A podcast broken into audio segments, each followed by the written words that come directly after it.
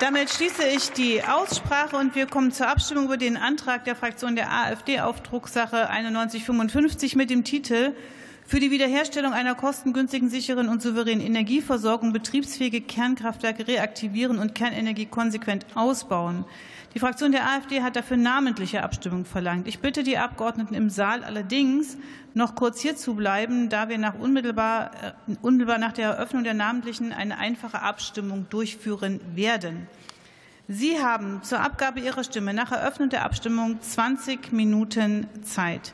Ich bitte die Schriftführerinnen und Schriftführer, die Plätze einzunehmen. Die Urnen sind offensichtlich schon besetzt. Ganz herzlichen Dank dafür.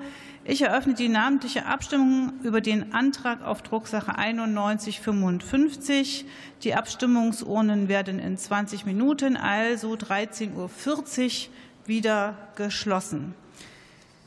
Unmittelbar anschließend an diese namentliche Abstimmung werde ich die namentliche Abstimmung über den Gesetzentwurf eröffnen. Wir setzen jetzt aber erst einmal die Abstimmung fort. Es geht um die Beschlussempfehlung des Ausschusses für Umwelt, Naturschutz, nukleare Sicherheit und Verbraucherschutz zu dem Antrag der Fraktion der AfD mit dem Titel keine Rückbaugenehmigung für die am 15. April 2023 abgeschalteten Kernkraftwerke wegen drohender Strommangellage. Der Ausschuss empfiehlt unter Buchstabe B seiner Beschlussempfehlung auf Drucksache 7433 den Antrag der Fraktion der AfD auf Drucksache 6537 abzulehnen. Wer stimmt für die Beschlussempfehlung?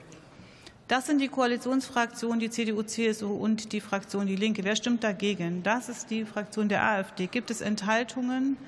Das ist nicht der Fall. Dann ist die Beschlussempfehlung angenommen.